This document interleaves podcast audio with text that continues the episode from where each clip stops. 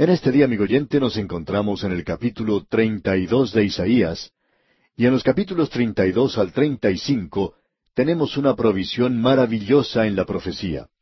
Esa es la razón por la cual continuamos diciendo que si uno simplemente abre la Biblia y toma un versículo aquí y un versículo allá, uno puede llegar a tener cualquier clase de interpretación que quiera.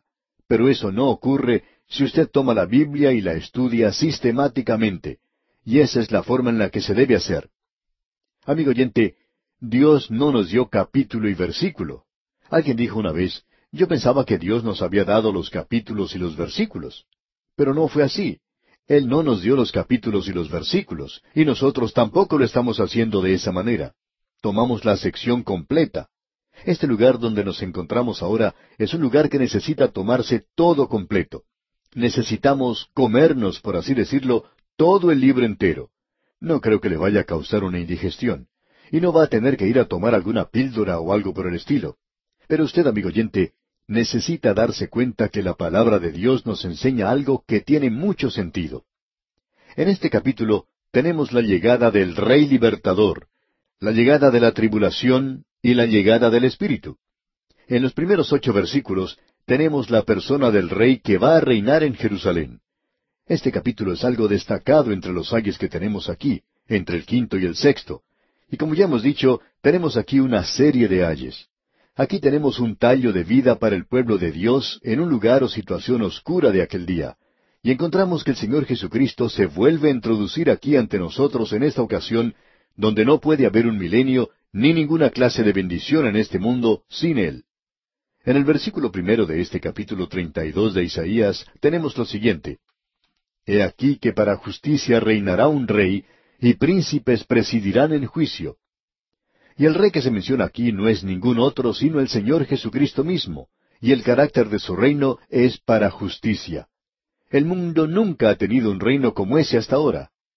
En el versículo dos leemos, Y será aquel varón como escondedero contra el viento y como refugio contra el turbión, como arroyos de aguas en tierra de sequedad, como sombra de gran peñasco en tierra calurosa. Él no es solamente un rey, sino que es el Salvador. Él llevó en Él mismo los vientos y las tempestades del juicio del pecado por nosotros. Él es una roca para nuestra protección. Como ya se nos ha dicho allá en el capítulo 26 de este mismo libro de Isaías, Él es la roca de la eternidad. Y aquí tenemos otro aspecto de su ministerio, donde Él es como la sombra que da un gran peñasco. Él es un lugar de refugio hoy. Veamos ahora el versículo tres. No se ofuscarán entonces los ojos de los que ven, y los oídos de los que oyen oirán atentos.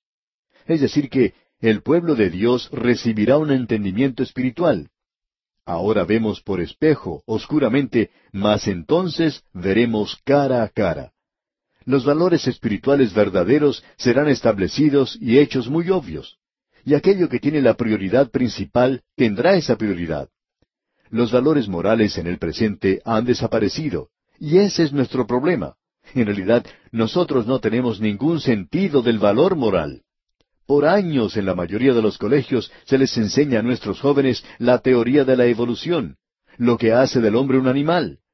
Ya no se enseñan los valores morales, por lo menos no se los enseña de la manera en que se los enseñaba en el pasado.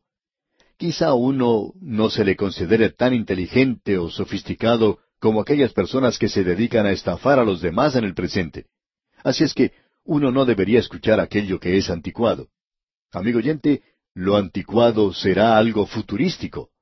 Dios llegará a ser un rey reinando en justicia, y los valores morales llegarán a ocupar su debido lugar. Ahora el versículo cinco de este capítulo treinta y dos de Isaías dice El ruin nunca más será llamado generoso, ni el tramposo será llamado espléndido. Esto me gusta mucho. Esto es tan al día como el periódico de hoy. Hoy los ricos en su gran mayoría son liberales. ¿Por qué? Porque ellos han obtenido lo que querían y no se les está cobrando impuestos. Así es que el hombre de clase media es el que tiene que pagar los impuestos para los nuevos proyectos del presente. Y se puede estar seguro de una cosa, el hombre rico puede darse el lujo de ser liberal. Después de todo, en esa historia que tenemos del hombre rico y Lázaro, este último estaba sentado en el suelo debajo de la mesa del rico, comiendo de las migajas que caían. Y esto nos indica que ese hombre rico era un liberal. Liberal con las migajas, pero eso era todo. Ahora la persona vil y malvada se llama hoy liberal también. Pero en aquel día, una persona ruin no será llamada más liberal, porque él ha podido ver la luz verdadera. Esa persona ruin en su corazón fabricará iniquidad. El corazón es por demás inicuo, y en aquel día todo se verá tal cual es en sus colores verdaderos. Ya no se podrá fingir. La máscara de hipocresía será quitada. No solo aquellos que dicen ser creyentes, ya que los hipócritas más grandes no están dentro de la iglesia en realidad, sino que están afuera. Ellos son aquellos que pretenden ser algo cuando no lo son. Este pues es el rey que reinará en justicia. Pero antes que él venga, le precederá una época de tribulación. Escuche lo que dice aquí el versículo nueve. Mujeres indolentes, levantaos, oíd mi voz. Hijas confiadas, escuchad mi razón. Ahora, ¿por qué dice eso? Por la siguiente razón. Las mujeres son más sensibles que los hombres, y en realidad ellas se pueden dar cuenta del peligro antes que lo haga el hombre. Cada hombre, cada esposo, antes de enfrascarse en algún negocio, especialmente en sociedad con alguna otra persona, debería dejar que su esposa entreviste al hombre que va a ser su socio. Y si usted quiere una verdadera evaluación de la naturaleza humana, permítale a su esposa que sea ella quien se encuentre con esa persona y hable con él. Amigo oyente, usted sabe que en el hogar uno trata de mantener su lugar como la cabeza del hogar. Pero uno llega a descubrir al pasar los años que uno no sabe la clase de gente que son los demás. Puede que suceda en varias ocasiones que la esposa de uno le diga que se ha equivocado en cuanto a tal hombre, a tal mujer, porque en realidad ellos son personas maravillosas. Y otra vez le dice a uno, has juzgado mal a esa persona y tienes confianza en ella, y no deberías haber hecho eso. Hay algo que no anda bien. Y sabe una cosa, amigo oyente, en la mayoría de los casos, la esposa tiene razón. Así es que uno puede aprender que lo mejor que se puede hacer es escuchar lo que ella tiene que decir, y especialmente en casos como estos. Ahora Dios dice que las mujeres en aquel día serán tan insensibles que ni ellas se darán cuenta del peligro que se acerca. Eso es muy interesante porque habrá mujeres que estarán viviendo en el placer en aquel día, y ellas no tendrán ningún sentido del juicio que se aproxima, y estarán prácticamente muertas aun cuando estén viviendo en el placer. Llegamos ahora a la tercera división. La promesa del Espíritu será derramada en los últimos días. Escuche lo que dice este versículo quince del capítulo treinta y dos de Isaías. Hasta que sobre nosotros sea derramado el Espíritu de lo alto, y el desierto se convierta en campo fértil, y el campo fértil sea estimado por bosque. Aquí nos encontramos en una situación donde es necesario prestar atención al desarrollo de la profecía en la palabra de Dios. ¿Cuándo será derramado el Espíritu? En el milenio, cuando Cristo reine.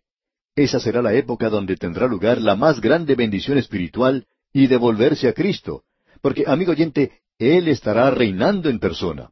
Esto no quiere decir que toda rodilla se doblará ante Él en esa oportunidad. Toda rodilla se doblará ante Él eventualmente, pero este es un período de prueba, y pasará. Joel menciona esto en el capítulo dos de su libro, versículo veintiocho, donde dice, Y después de esto derramaré mi espíritu sobre toda carne, y profetizarán vuestros hijos y vuestras hijas, vuestros ancianos soñarán sueños, y vuestros jóvenes verán visiones, y también sobre los siervos y sobre las siervas derramaré mi espíritu en aquellos días. Ese no es el cuadro que tenemos hoy. Y el apóstol Pedro menciona esto en el libro de los Hechos de los Apóstoles capítulo dos, y nos aclara este mismo punto. Él no dijo que ese era el cumplimiento de la profecía. Él dijo que esto era similar a aquello, es decir, que esta gente en aquel día estaban ridiculizando a aquellos que estaban profetizando, diciendo que estaban borrachos aún en horas de la mañana. Quizá pueda ocurrir eso en alguna de las grandes ciudades, pero no ocurría en aquel día. En la época de los apóstoles, la gente no se emborrachaba en la mañana. Y él está diciendo en Hechos, esto es algo similar a lo que vendrá. Ahora, ¿cuándo vendrá eso? ¿Cuándo será eso? Vendrá en el milenio, amigo oyente. Vendrá en el reino, cuando Él derrame su espíritu sobre toda carne. En el día de Pentecostés fue derramado solo en unos pocos, pero esto será similar a aquello que vendrá. Y eso no fue lo que describió Joel cuando dijo que esto tendría lugar en los cielos o en la tierra. Y luego dijo también que vuestros hijos y vuestras hijas profetizarán. Bueno, no encontramos eso hoy. Y también dice que los ancianos iban a tener sueños. Pues bien, hoy van a un lugar donde se jubilan y se lo pasan descansando. Por tanto, no vemos que esto sea una realidad hoy. Eso tampoco se vio en el día de Pentecostés y no se está apreciando el día de hoy. Eso será visto en el reino que vendrá, amigo oyente. Tenemos que poner cuidado en la forma en que observamos estas cosas, no simplemente tomando un versículo en la Escritura aquí y otro por allá, y tratando de decir algo, tratando de construir un sistema de profecías. Uno debe permitir que la palabra de Dios nos hable directamente. Así es como Dios lo quiere, línea sobre línea, renglón por renglón, mandamiento por mandamiento. Sé de algunas personas que no les gusta esto así, y sin embargo, esa es la forma en la cual Dios nos la da. Esto es importante y por eso queremos señalarlo. Llegamos ahora al capítulo 33 de Isaías, y aquí tenemos el sexto y último ay mencionado en esta serie. Este ay es pronunciado sobre aquellos que saquean al pueblo de Dios en la tierra de Israel en aquel día que vendrá, y también en el día de Isaías y hasta el mismo final. Luego tenemos en el capítulo 34 la batalla de Armagedón, y luego tenemos el reino que vendrá en el capítulo 35. Notemos ahora lo que dice el primer versículo del capítulo 33. Ay de ti que saqueas y nunca fuiste saqueado, que haces deslealtad, bien que nadie contra ti la hizo. Cuando acabes de saquear, serás tú saqueado, y cuando acabes de hacer deslealtad, se hará contra ti. Esta es una oración del remanente pidiendo liberación. Lo que Isaías está señalando aquí es el gran principio por el cual Dios opera desde el día en que el hombre pecó. Y ese principio es mencionado en el libro de Isaías, y en la epístola a los Gálatas capítulos seis y siete, y está aquí también. No os engañéis, Dios no puede ser burlado, pues todo lo que el hombre sembrare, eso también segará. El que causó todo esto mencionado en el versículo uno es Sennacherib. Él se levantó contra Jerusalén durante el reino de Ezequías. Creemos que esta es la conclusión a la que arriban unánimemente todas las personas y eruditos conservadores. Encontramos aquí que esto tuvo cumplimiento en aquel día. Ay de ti que saqueas a mi pueblo, eso será hecho contra ti. Y esa es la razón por la cual nosotros, como creyentes, debemos permitir que Dios sea quien tome a cargo la venganza. Dios dice, No os venguéis vosotros mismos. Mía es la venganza, yo pagaré, dice el Señor yo pagaré. Dejemos las cosas a Dios, amigo oyente. Él puede hacer las cosas mucho mejor de lo que nosotros podemos hacerlo. Tenemos aquí también un cuadro de aquel día de consumación final, del anticristo y la restauración del imperio romano. Él hará que todo eso vuelva a establecerse. Él destruirá esa tierra nuevamente. Dios se encargará de él y eso tendrá lugar en la venida de Cristo. La oración que tenemos aquí es en vista de eso y aquellas cosas que vendrán. Leamos el versículo dos del capítulo treinta y tres.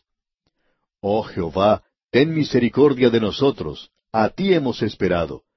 Tú, brazo de ellos en la mañana, sé también nuestra salvación en tiempo de la tribulación. Esa es una oración. Luego, cuando uno lee los versículos siete y ocho, encuentra el clamor de los embajadores que fracasaron en su misión. Leamos los versículos siete y ocho de este capítulo treinta y tres de Isaías. He aquí que sus embajadores darán voces afuera, los mensajeros de paz llorarán amargamente. Las calzadas están deshechas, cesaron los caminantes, ha anulado el pacto, aborreció las ciudades, tuvo en nada a los hombres. Eso parece como que hubiéramos aprendido la lección hoy. Esto es absolutamente cierto. En un tiempo existió la Liga de las Naciones, pero antes de la Liga de las Naciones tuvo lugar una gran conferencia de paz en La Haya, y mientras esa reunión se estaba celebrando, Alemania comenzó la Primera Guerra Mundial. Rompió todos los tratados existentes. Luego, al finalizar eso, tuvo lugar o se formó la Liga de las Naciones, y se dijo entonces que se iba a lograr que el mundo fuera algo seguro para la democracia. Pero se olvidaron de hacer la democracia segura para el mundo. La paz no llegó entonces, sino que eso les llevó a la Segunda Guerra Mundial. Y ahora nos estamos preparando para la Tercera Guerra Mundial con las Naciones Unidas. Bien, nosotros hablamos acerca de la paz, pero no lo estamos haciendo de la forma en que Dios quiere que lo hagamos. Amigo oyente, Cuando llegue ese día será demasiado tarde, pero las Naciones Unidas y los gobernantes del mundo entero se van a despertar y notar algo sorprendente. En el versículo trece de este capítulo treinta y tres tenemos la tercera división de este capítulo, donde se menciona la protección de toda la gente que considera las cosas de Dios. Leamos este versículo trece. Oíd los que estáis lejos, lo que he hecho, y vosotros los que estáis cerca, conoced mi poder. Es decir, reconoced a Dios. Ese será el mensaje. Luego en el versículo catorce dice, Los pecadores se asombraron en Sión, espanto sobrecogió a los hipócritas. ¿Quién de nosotros morará con el fuego consumidor? ¿Quién de nosotros habitará con las llamas eternas? Los pecadores de Sión son aquellos que están en Israel, pero que no son de Israel. Son israelitas sin Dios, de la misma manera en que hay gentiles sin Dios. Ese fuego consumidor que se menciona aquí no tiene ninguna referencia con el lago de fuego que se menciona en Apocalipsis. Tiene relación con el hecho de que nuestro Dios es fuego consumidor, y de que Él es el único Dios santo, y que Él tiene la intención de juzgar en aquel día. La gente hoy no puede apreciar la luz que existe, como tampoco la actuación del Espíritu de Dios. Hoy existe un tremendo movimiento sin Dios en todas partes y está creciendo muy rápidamente.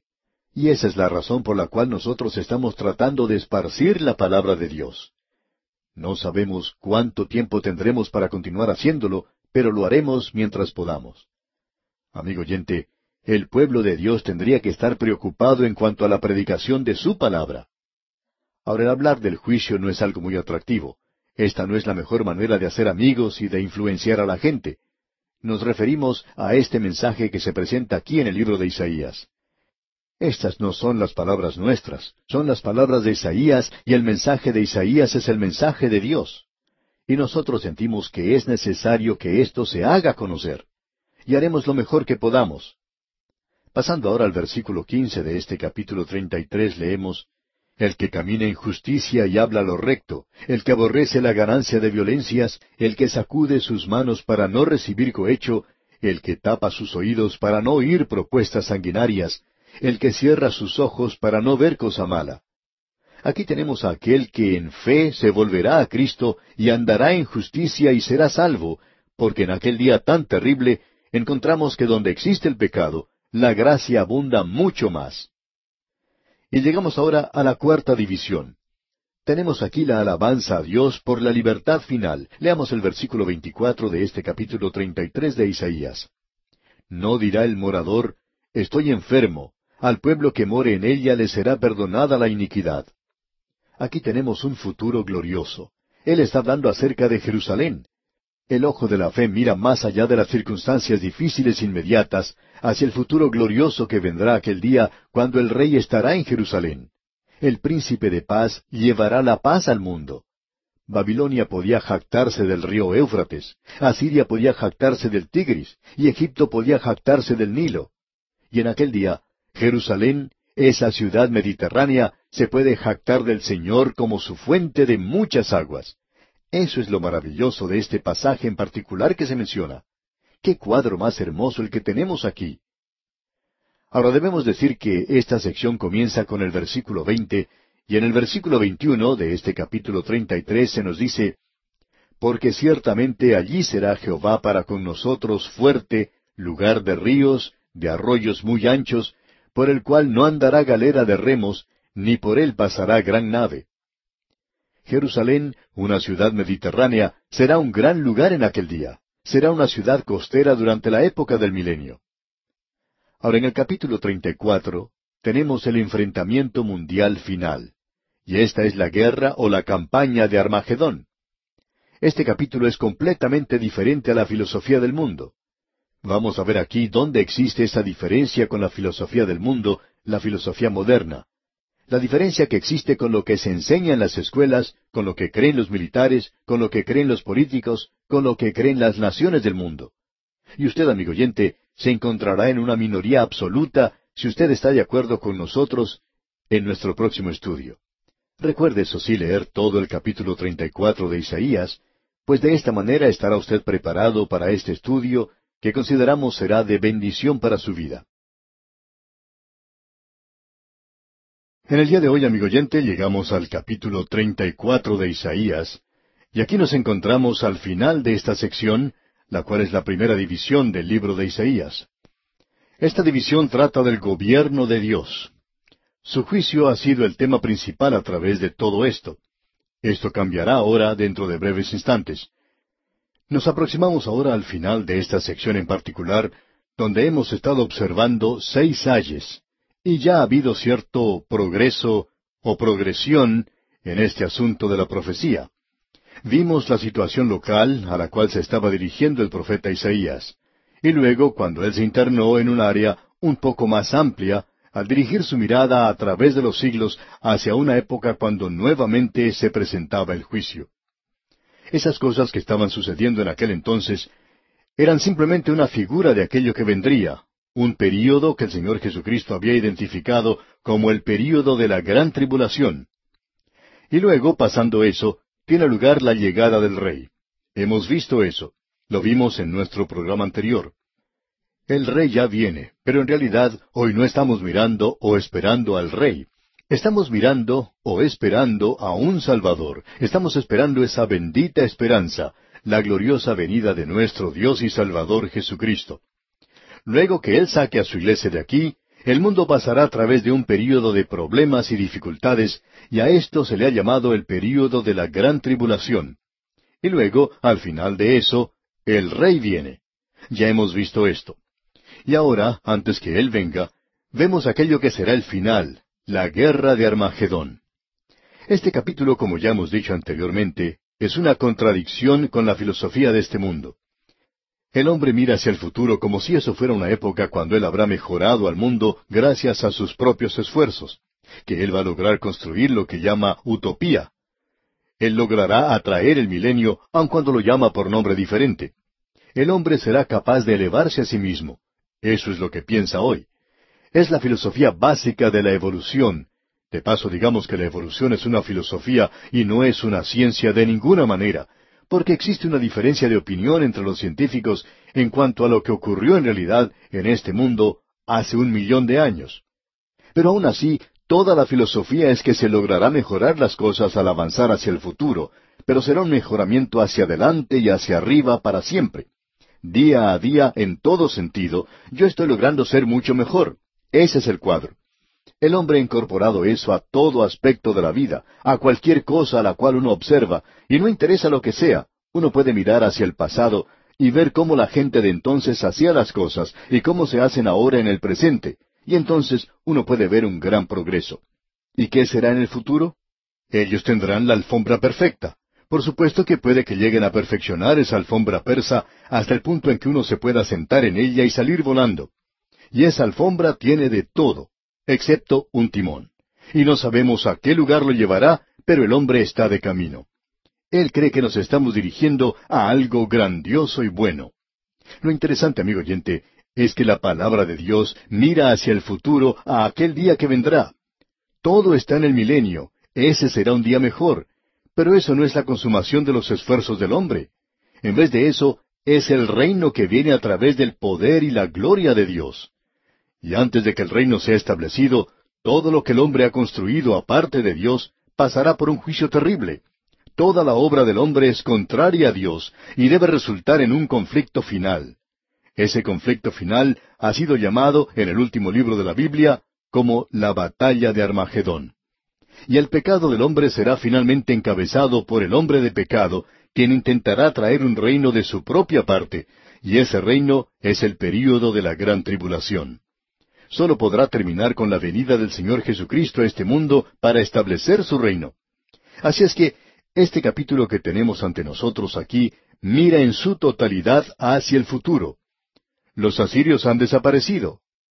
Delitzsch ha explicado esto diciendo algo que está muy acertado según nuestra opinión. Él dice, sentimos que estamos siendo sacados del escenario de la historia y transportados al medio de las cosas finales. Estos capítulos son los últimos pasos por los cuales nuestro profeta se eleva hasta la altura en la cual permanece. Por último, cuando llegamos al capítulo cuarenta, al final, después de la caída de los asirios, las tinieblas vuelven a juntarse otra vez en el horizonte. Isaías se apartó de sus propios tiempos. El fin de todas las cosas llegó a ser más y más su propia posición. Fue la revelación del misterio de la encarnación de Dios, para lo cual todo esto preparaba el camino. Esto que tenemos aquí, pues, es algo tremendo. Llegamos ahora a la indignación que el Señor derramó sobre todas las naciones.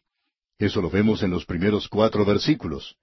Y luego veremos a Edom como el objetivo y la figura que representa a todos los enemigos de Dios. Y luego, la intención del Señor es que el día de la venganza del Señor se acerca. Notemos lo que tenemos ahora aquí en el primer versículo de este capítulo 34 de Isaías. Acercaos, naciones, juntaos para oír, y vosotros, pueblos, escuchad. Oiga la tierra y cuanto hay en ella, el mundo y todo lo que produce. En el mismo comienzo del libro de Isaías, allá en el capítulo uno, versículo dos, Dios llamaba al cielo y la tierra para que fueran testigos de su juicio de su propio pueblo Israel. Ahora, en este capítulo, Dios llama solo a las naciones de la tierra para que sean testigos de su juicio final sobre todas las naciones, y aquí lo tenemos. Leamos el versículo dos. Porque Jehová está irado contra todas las naciones, e indignado contra todo el ejército de ellas, las destruirá y las entregará al matadero. Notemos aquí las palabras que han sido seleccionadas para demostrar ese juicio dice que Jehová está airado, indignado, que Él destruirá a las naciones y las entregará al matadero. Estas son las expresiones de más dureza que posiblemente puedan ser usadas. Y el juicio es universal y es severo. No es solamente el tiempo de la tribulación de Jacob, sino que es el tiempo del sufrimiento de la tierra. Y nuestro Señor habló acerca de esto como una época de sufrimiento sin par en toda la historia del mundo. Las trompetas, los sellos y las copas que se mencionan en el libro de Apocalipsis, todos intensifican y confirman esto. Amigo oyente, sea usted creyente o no lo sea, la tierra en la cual usted y yo estamos viviendo hoy se está dirigiendo hacia el juicio de Dios. Ese juicio se acerca, y Dios dijo que se acerca sobre esta tierra. En lugar de un gran día para el hombre pecador, se acerca un tiempo de juicio sobre la tierra. Usted puede mirar a su alrededor hoy y esta civilización y todo lo que usted puede ver tendrá que pasar bajo el juicio de nuestro Dios Todopoderoso. Luego en el versículo tres de este capítulo treinta y cuatro leemos Y los muertos de ellas serán arrojados, y de sus cadáveres se levantará hedor, y los montes se disolverán por la sangre de ellos. Creemos que este es uno de los versículos más terribles que tenemos en las Escrituras y quizá por la descripción que tenemos nos parezca algo repelente. No podemos imaginarnos ninguna otra cosa que sea peor a esto. Amigo oyente, esto nos confirma lo que el Señor Jesucristo dijo, lo que el libro de Apocalipsis enseña, de que se acerca un juicio sobre esta tierra. Estamos seguros que hay muchas personas que dudan esto. Hace algunos años atrás se acercaba un huracán a la costa occidental de los Estados Unidos. Aún hoy uno puede observar esa zona donde castigó la tormenta y todo lo que existía en ese lugar fue prácticamente destruido por el temporal. Aún luego de pasar varios años, no existe nada allí. En ciertos lugares los bosques fueron completamente destruidos y quitados de esa zona. En ese lugar existía una casa y un grupo de personas estaba viviendo en ella, y esta gente decidió quedarse en ese lugar, aun cuando se dieron cuenta que la tormenta iba a ser algo peligroso. En lugar de escapar de la zona, decidieron tener una fiesta y beber cerveza. En lugar de salir de ese lugar, se emborracharon todos, y todos ellos perecieron en la tormenta. Esa gente no creyó que esa tormenta iba a ser tan fuerte, y hasta se burlaban de ella. Pues bien, amigo oyente, usted puede hacer eso en cuanto a la tierra el día de hoy. Pero, amigo oyente, la palabra de Dios dice que el juicio se acerca para esta tierra. Y esta sección que estamos leyendo aquí enfatiza eso. Notemos ahora lo que dice el versículo cuatro de este capítulo treinta y cuatro de Isaías. Y todo el ejército de los cielos se disolverá, y se enrollarán los cielos como un libro, y caerá todo su ejército, como se cae la hoja de la parra, y como se cae la de la higuera. Cuando usted ve que esta hoja se cae del árbol, usted puede tomar un poco de cemento y volverla a pegar, pero eso no va a dar ningún resultado. No va a permanecer allí, no va a vivir otra vez. El juicio se acerca, Usted no puede evitar que llegue, y no hay nada en este mundo que usted pueda hacer. Solamente una cosa. Asegúrese de llegar al lugar de refugio. Asegúrese de eso. De esta forma, entonces podrá escapar de la tormenta. Asegúrese, amigo oyente, que usted va a escuchar lo que Dios tiene que decir y recuerde que el Señor Jesucristo es un refugio cuando viene la tormenta, y esa tormenta se acerca sobre este mundo. Ese es el cuadro que tenemos aquí ante nosotros.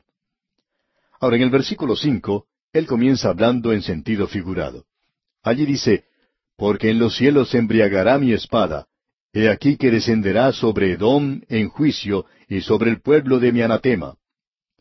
Aquí se habla de la espada de Dios en el cielo. Eso es importante de notar en esta parte. Cuando usted y yo tomamos la espada aquí, es por motivo de venganza o por otra clase de motivo. Pero cuando Dios la toma, amigo oyente, es para traer justicia sobre esta tierra. La espada de Dios en el cielo está lista para caer. Él lo dice, y aquí se menciona a Edom, y Edom es Esaú, y Esaú representa la carne. Representa a toda la humanidad que está en Adán. Está en rebelión contra Dios y contra el pueblo de Dios. Dios dijo, a Esaú he aborrecido. Dios juzgará a Edom, porque esa gente está contra Dios y contra el pueblo de Dios y contra la Biblia y contra lo bueno y contra todo aquello que es correcto. Dios dice que Él va a juzgar. Quizás a usted no le agrade esto, amigo oyente, pero usted tendrá que discutir eso con el Señor. No es necesario que lo haga con nosotros porque esto es lo que Él dice en su palabra. Ahora la intención del Señor se presenta comenzando con el versículo ocho de este capítulo treinta y cuatro de Isaías, donde leemos Porque es día de venganza de Jehová, año de retribuciones en el pleito de Sión.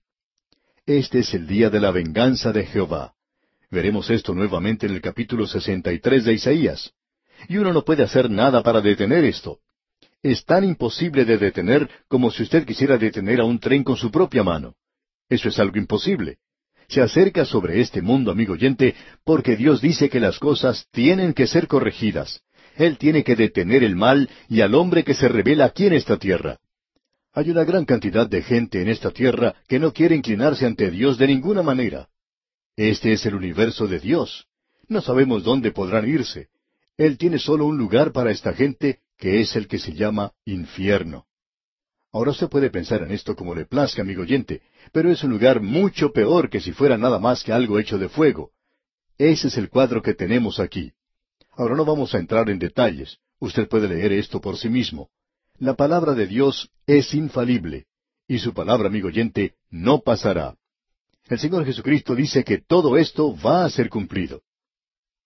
Y llegamos ahora al capítulo treinta y cinco de Isaías, y damos gracias a Dios porque la batalla de Armagedón no va a ser el fin de todas las cosas. Llegamos ahora a las bendiciones del milenio, y este es un cuadro del reino. Tenemos aquí una expresión poética, una joya. Hay un cierto sentido de justicia poética en este capítulo, con el cual se concluye esta sección sobre el juicio. Los fuegos del juicio ya se han apagado, la espada de justicia está envainada, la noche de los problemas de este mundo ha finalizado, y la mañana de las delicias del milenio ha llegado.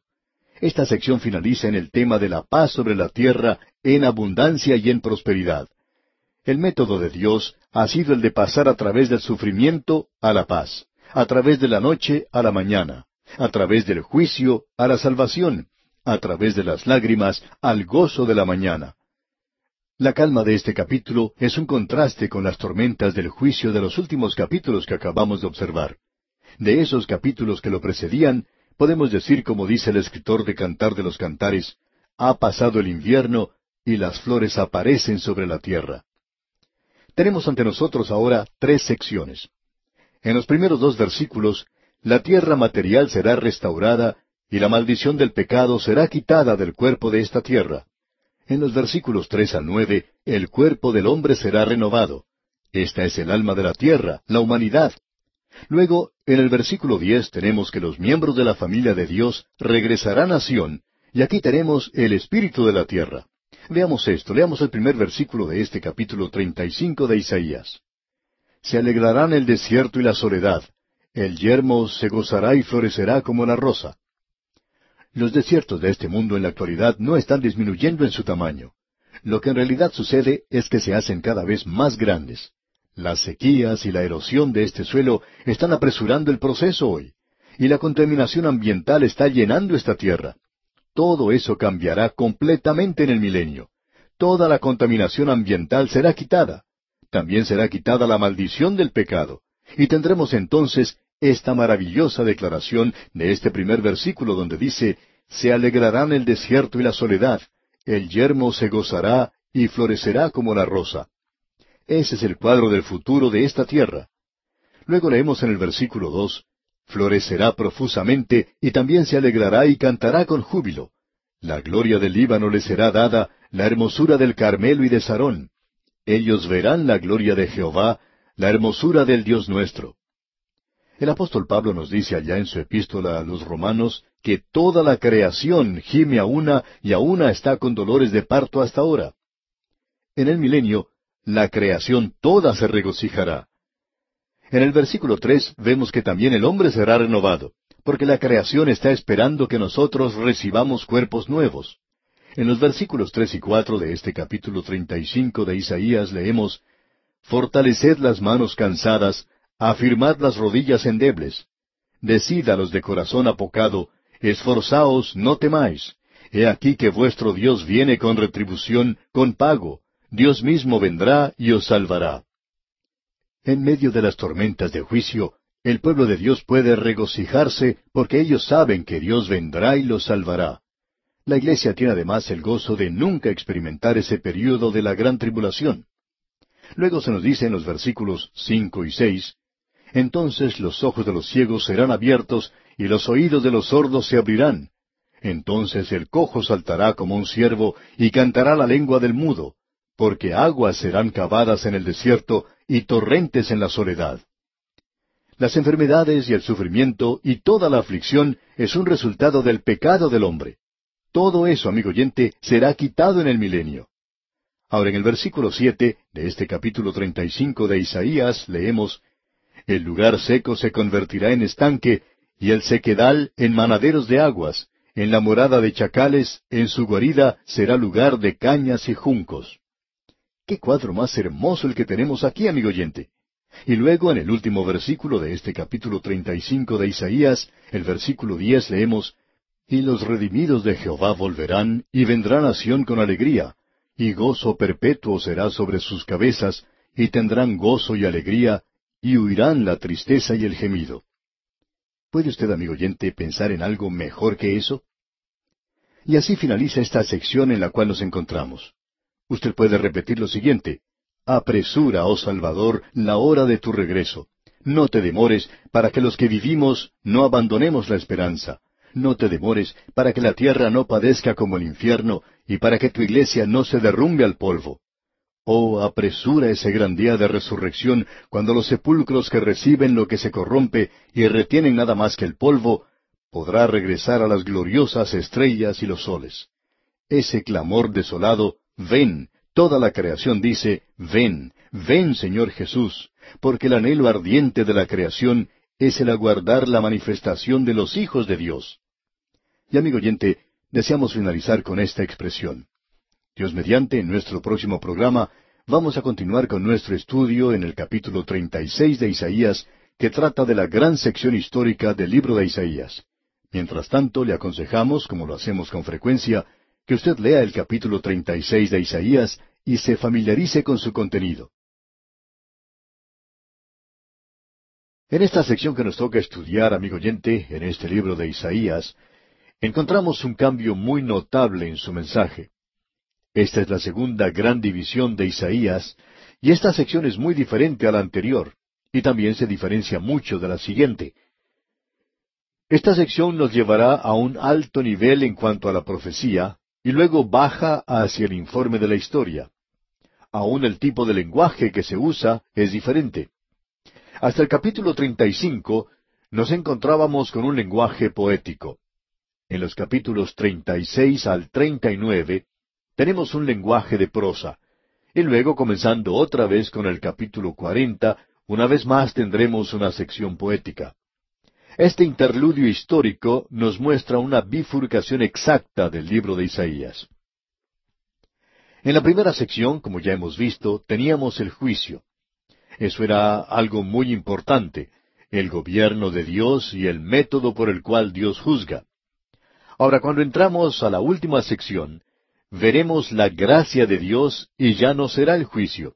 Ahora es salvación, y vamos a ver eso cuando lleguemos a esos capítulos. Pero aquí tenemos cuatro capítulos que están incrustados, por así decirlo, entre estas dos divisiones principales, y hay veces en que nos preguntamos ¿por qué ha sido colocado aquí?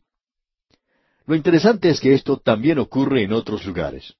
Y el profeta Isaías lo repite aquí. ¿Por qué? Bueno, hay varios hechos importantes que debemos mencionar al considerar esta porción histórica. Por ejemplo, lo primero que queremos decir es que la historia sagrada y la historia secular no son lo mismo. Se ha dicho que la historia divina no es simplemente historia, nunca es sencillamente un relato de hechos pasados. Esto quiere decir que hay grandes verdades espirituales cobijadas aquí en la historia sagrada, que sólo pueden ser vistas con los ojos de la fe. El Espíritu Santo debe enseñarnos aquí el propósito divino al registrar la historia bíblica. Quisiéramos sugerir que hay varias razones para esto. Estos incidentes pueden parecer demasiado insignificantes para el historiador y quizá demasiado nacionalistas, porque esto solo pertenece a la nación de Israel, y sin embargo, esto tiene relación con los grandes sucesos mundiales, porque lo que se ha registrado aquí demuestra un cambio tremendo en realidad en la historia del mundo. Ahora, la segunda cosa que sugerimos y que notamos aquí es la siguiente. Vemos en esta sección la transferencia de poder mundial de la nación de Asiria a Babilonia. Y Babilonia fue el primer gran imperio mundial, y señala el comienzo de los tiempos de los gentiles. Fue en realidad una verdadera amenaza para el pueblo de Dios. Y aún tenemos otra cosa que decir. Esta sección es un registro de un hijo de David que fue acosado por los enemigos y quien estuvo al mismo borde de la muerte, pero fue librado de eso y continuó reinando. Creemos que esto señala a otro gran hijo de David, quien fue acosado por los enemigos cuando vino a este mundo, fue entregado a la muerte, resucitado de entre los muertos y que vendrá otra vez a reinar. Esto hace de esta porción una sección muy interesante en las Escrituras. Regresamos otra vez a estos grandes eventos que se mencionan en esta sección. El segundo que queremos mencionar es que esto ha sido registrado tres veces en las Escrituras, Usted lo puede encontrar allá en el segundo libro de Reyes, capítulos 18 y 19. También en el segundo libro de Crónicas, capítulos 29 y 30. Ya hemos tenido esto ante nosotros en otra oportunidad, en realidad dos veces, y creemos que vamos a pasar sobre esto aquí quizá un poco rápido. El tercer hecho significativo que tenemos aquí es que se mencionan grandes milagros que ocurrieron en esta breve sección. El primero de ellos es que el ángel de Jehová da muerte a ciento ochenta y cinco mil asirios. También vemos que el sol retrocede diez grados en el reloj de Acaz. Y el tercero, Dios sana a Ezequías y extiende su vida por quince años. Esta sección comienza con Asiria y cierra con Babilonia. Y en esta sección también tenemos dos cartas muy importantes. La primera de ellas provenía del rey de Asiria, lo que provocó que Ezequías se dirigiera directamente a Dios en oración, y Dios libró a su pueblo. La segunda carta fue enviada por el rey de Babilonia, lo que halagó mucho a Ezequías. Él no llevó eso ante Dios en oración, y como resultado de esto provocó la caída del reino del sur. Y eventualmente los llevó a la cautividad. Pero aquí estamos tratando ahora con el gran rey Ezequías. Y en esta sección, en el capítulo 36, vemos al rey Ezequías y la invasión de Sennacherib, el rey de Asiria. Luego, en el capítulo 37, tenemos la oración de Ezequías y la destrucción del ejército asirio. El capítulo 38 nos habla del rey Ezequías enfermo y su oración a Dios y su curación. En el capítulo 39 tenemos la insensatez del rey Ezequías. Volvamos ahora al capítulo 36 de Isaías donde vemos al rey Ezequías y la invasión de Sennacherib, rey de Asiria. En esta segunda división encontramos tres grandes secciones. Tenemos a Ezequías y Asiria en los capítulos 36 y 37. Luego tenemos a Ezequías y su enfermedad en el capítulo 38. Y en el capítulo 39 tenemos a Ezequías y Babilonia. En el primer versículo del capítulo treinta y seis leemos Aconteció en el año catorce del rey Ezequías, que Sennacherib, rey de Asiria, subió contra todas las ciudades fortificadas de Judá y las tomó. Ya hemos pasado en otra oportunidad por esta misma sección o época del reino de este hombre, comenzando con Jotán, y luego tuvimos a Acaz, y ahora Ezequías, y todo comenzó con la muerte de Usías. Así es que ahora hemos llegado al rey Ezequías, quien probablemente fue uno de los grandes cinco reyes de Judá. Durante su reino tuvo lugar un avivamiento. Acaz, Josafat, Joás, Ezequías y Josías. Ya hemos visto esto allá en el libro de Crónicas en especial, y allí vimos que Ezequías fue en realidad un gran rey. Comenzó a reinar Ezequías siendo de veinticinco años. Leemos allá en el segundo libro de Crónicas, capítulo veintinueve, los primeros dos versículos. Y dice, comenzó a reinar Ezequías siendo de veinticinco años, y reinó veintinueve años en Jerusalén. El nombre de su madre fue Abías, hija de Zacarías. E hizo lo recto ante los ojos de Jehová, conforme a todas las cosas que había hecho David su padre.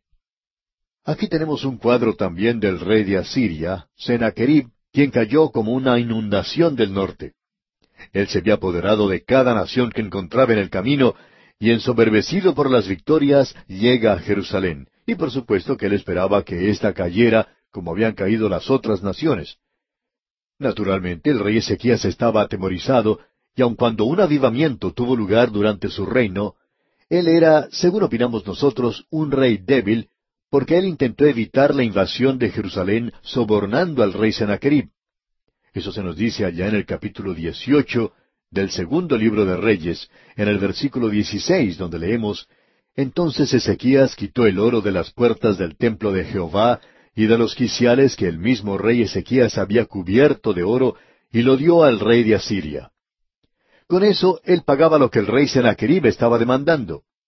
Eso no servía de nada porque el ejército de Asiria estaba a las puertas de Jerusalén ahora y ese pago no ayudaba para nada. Y eso no es algo nuevo, ¿verdad, amigo oyente? Hay otras naciones que han seguido una política débil de la misma manera. Han utilizado el dinero para comprar amigos a través del mundo. Y sin embargo, después de un lapso de tiempo, ya no tienen amigos. Uno no los puede comprar de esa manera, amigo oyente. El problema es que el verdadero amigo a quien Ezequías finalmente tuvo que acudir, tuvo que volverse, nosotros no hemos aprendido a confiar todavía y por supuesto nos referimos al Señor. Ahora en el versículo dos de este capítulo treinta y seis de Isaías leemos Y el rey de Asiria envió a Rapsaces con un gran ejército desde Laquis a Jerusalén contra el rey Ezequías y acampó junto al acueducto del estanque de arriba, en el camino de la heredad del lavador. El gran general Rapsaces se acerca a la ciudad y acampa fuera de la puerta de Jerusalén. Él está tratando de atemorizar al rey Ezequías y al pueblo de Jerusalén para que éstos se rindieran. Ezequías entonces envía una delegación para que converse con el general. Y dice en los versículos tres y cuatro, y salió a él Eliakim, hijo de Hilcías, mayordomo, y Sebna, escriba, y Joa, hijo de Asaph, canciller, a los cuales dijo el Rapsaces, Decid ahora Ezequías, el gran rey, el rey de Asiria, dice así, ¿qué confianza es esta en que te apoyas? Este hombre Rapsaces, en una forma muy arrogante, expresa su sorpresa de que el rey Ezequías tenga la intención o la osadía de resistirse y quiere conocer el arma secreta que posee y sugiere, en primer lugar, que puede ser Egipto, y él trata con todas estas posibilidades. Y luego las deja de lado como inservibles. En primer lugar, él pregunta, ¿están confiando en Egipto? Él dice, He aquí que confías en este báculo de caña frágil, en Egipto, en el cual si alguien se apoya, se le entrará por la mano y la atravesará. Y en realidad Ezequías estaba confiando en Egipto, pero él no iba a recibir ninguna ayuda de esa parte. En ese sentido, este hombre Rapsaces tenía razón. Y luego él sugiere otra cosa. ¿Es cierto que estás confiando en tu Dios? Y él dice, ¿no sabías Ezequías que todos los lugares altos han sido destruidos ya? Amigo oyente, usted se da cuenta que Rapsaces no tenía un discernimiento espiritual. Él no sabía distinguir las cosas. Él pensaba que era lo mismo adorar allá en esos lugares, en las colinas, donde los paganos habían levantado altares, y él opinaba que eso era lo mismo que adorar al Dios viviente en Jerusalén. Él pensaba que este hombre estaba destruyendo la adoración de la gente y por tanto ellos ya no tenían ningún Dios en quien confiar. Amigo oyente, hoy hay muchas personas que no tienen discernimiento. De vez en cuando alguna persona dice o recibimos una carta en la cual nos dice, bueno, después de todo, todas las iglesias son lo mismo, todas están dirigiéndose en la misma dirección. Esta gente es igual que ese hombre Rapsaces de quien estamos hablando aquí no parece saber que existe alguna diferencia. Pues bien, él cometió una equivocación aquí. Y la tercera posibilidad sugerida por Rapsaces nos revela la actitud arrogante de los asirios.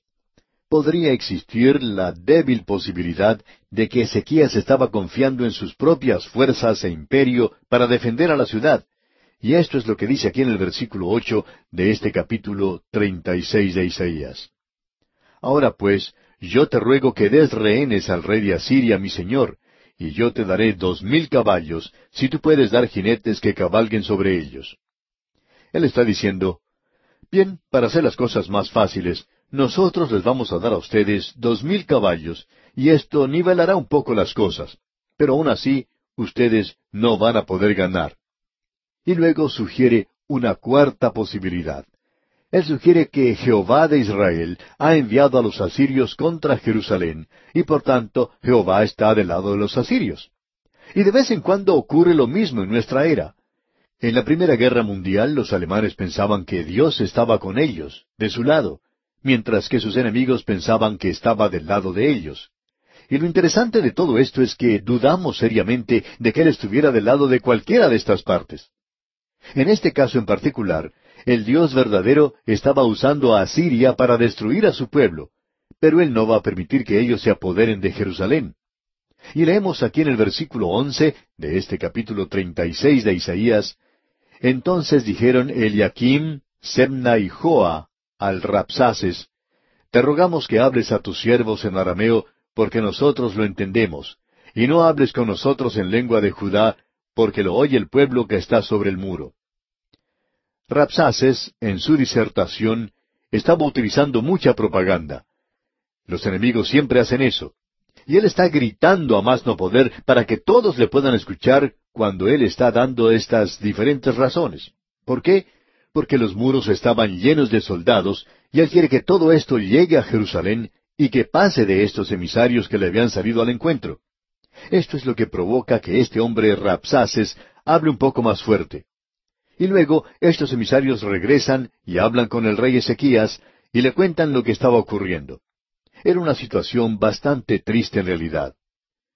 ¿Qué va a ocurrir ahora?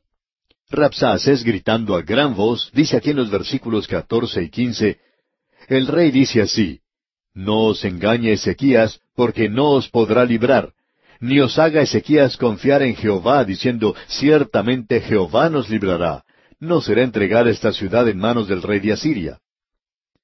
Bien, ¿qué fue lo que sucedió entonces? Pasemos al versículo 22. Entonces Eliakim, hijo de Hilcías, mayordomo, y Sebna, escriba, y Joa, hijo de Asaph, canciller, vinieron a Ezequías, rasgados sus vestidos, y le contaron las palabras del Rapsaces. Los vestidos rasgados nos hablan de humillación y vergüenza. Después de todo, el Señor Jesús dijo que Salomón, con toda su gloria, no había sido vestido como las flores. Pero las ropas, usted sabe, como dicen hoy, hacen al hombre. Pues bien, cuando las ropas o vestidos son rasgados, nos hablan de humillación y vergüenza. Y con esto entramos ahora al capítulo treinta y siete. ¿Qué es lo que hace Ezequías con ese mensaje que se le ha traído ahora? Bueno, el primer versículo del capítulo treinta y siete dice, Aconteció pues que cuando el rey Ezequías oyó esto, rasgó sus vestidos y cubierto de cilicio vino a la casa de Jehová. Tenemos que decir que esto demuestra que él es un hombre de fe. Y continuamos en el versículo dos, y envió a Eliakim mayordomo, a Sebna escriba, y a los ancianos de los sacerdotes, cubiertos de cilicio, al profeta Isaías, hijo de Amós. Este es otro hecho o acto de fe, y aquí tenemos ahora la palabra de Dios. Leamos el versículo tres. Los cuales le dijeron, Así ha dicho Ezequías, Día de angustia, de reprensión y de blasfemia es este día, porque los hijos han llegado hasta el punto de nacer, y la que da a luz no tiene fuerzas. El mensaje que estos hombres traen a Isaías presenta un cuadro muy tenebroso, muy pesimista. Habla de un día de reprensión y de blasfemia. Luego continúa en el versículo cuatro diciendo, Quizá oirá Jehová tu Dios las palabras del Rapsaces. Y este hombre Ezequías quizá tiene una aberración o un período donde le falta la fe, porque él habla de Jehová como tu Dios. ¿Por qué no dijo él nuestro Dios? Pero él corrigió eso cuando oró más tarde, y vamos a ver eso en un instante. Así es que los siervos del rey Ezequías van al profeta Isaías, y lo que obtenemos como respuesta es lo siguiente. Leamos los versículos seis y siete. Y les dijo Isaías, Diréis así a vuestro Señor, así ha dicho Jehová, No temas por las palabras que has oído, con las cuales me han blasfemado los siervos del rey de Asiria. He aquí que yo pondré en él un espíritu, y oirá un rumor, y volverá a su tierra, y haré que en su tierra perezca espada. Ese hombre ni siquiera iba a perecer donde estaba ahora. Él iba a caer en su propia tierra. Dios declara ahora la destrucción de Asiria. Cuando Rapsaces regresó a su ejército, descubrió que el rey Asiria se había apartado de Laquis y se dirigía hacia el Líbano para hacer guerra contra Limna. En ese entonces el rey de Etiopía había salido para hacer la guerra, y entonces vemos que el ejército asirio se retira, y corre el rumor que la fuerza principal del ejército asirio estaba siendo atacada por el ejército de los egipcios, y Rapsaces también se retira. Pero aún así, él envió un mensaje a Ezequías diciéndole que podría regresar. Y ahora Ezequías, atemorizado, se presenta ante Dios. Y en el versículo catorce del capítulo treinta y siete de Isaías leemos y tomó Ezequías las cartas de mano de los embajadores y las leyó. Y subió a la casa de Jehová y las extendió delante de Jehová. Luego Ezequías se pone en oración ante Jehová, y en el versículo 16 leemos, Jehová de los ejércitos, Dios de Israel, que moras entre los querubines, solo tú eres Dios de todos los reinos de la tierra, tú hiciste los cielos y la tierra.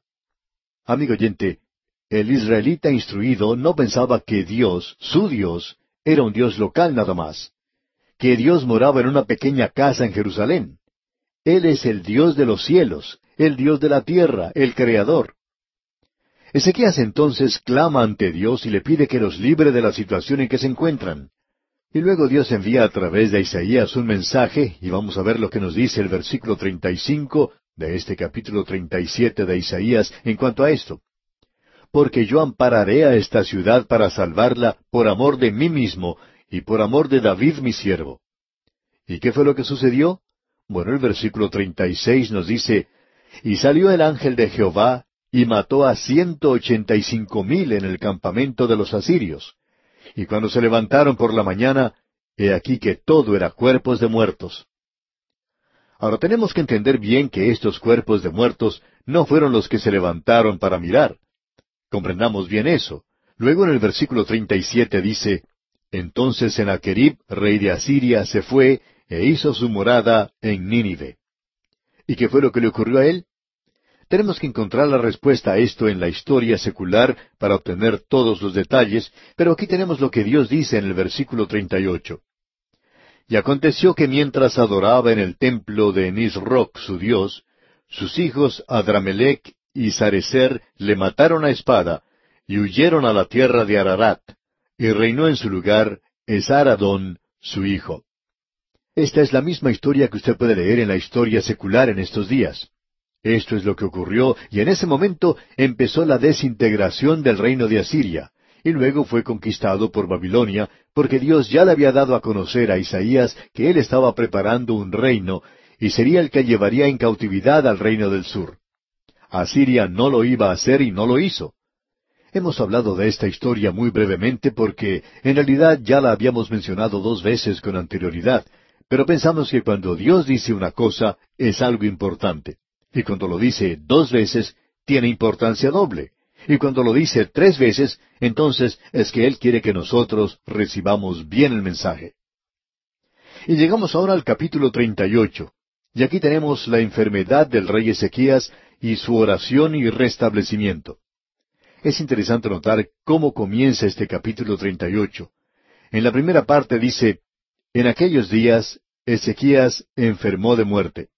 No dice, en aquel día. Ya hemos visto que en aquel día, esa expresión, es una expresión técnica que comienza con el período de la gran tribulación, continuando a través del reino milenario. Aquí se nos dice entonces, en aquellos días. ¿Cuáles días? Aquellos días de los cuales nos está escribiendo aquí Isaías. Y Ezequías estaba enfermo de muerte. Y creemos que era la misma época en la cual Sennacherib había descendido a atacarlo. Ezequías tenía problemas en la parte de afuera de los muros con los asirios, y en la parte de adentro tenía problemas con una enfermedad incurable. Hay personas que creen que quizá era un cáncer o una lepra o algo parecido. Aparentemente era una enfermedad incurable la que tenía y ya había llegado su hora de partir. Y vamos a ver Dios mediante nuestro próximo programa cómo Dios intervino a favor suyo y por qué la extensión de la vida de Ezequías fue en realidad una equivocación trágica para él. Y eso es algo bastante fuera de lo común. Veremos pues esto en nuestro próximo programa. Le recordamos leer este capítulo 38 para estar así mejor preparado para nuestro próximo estudio.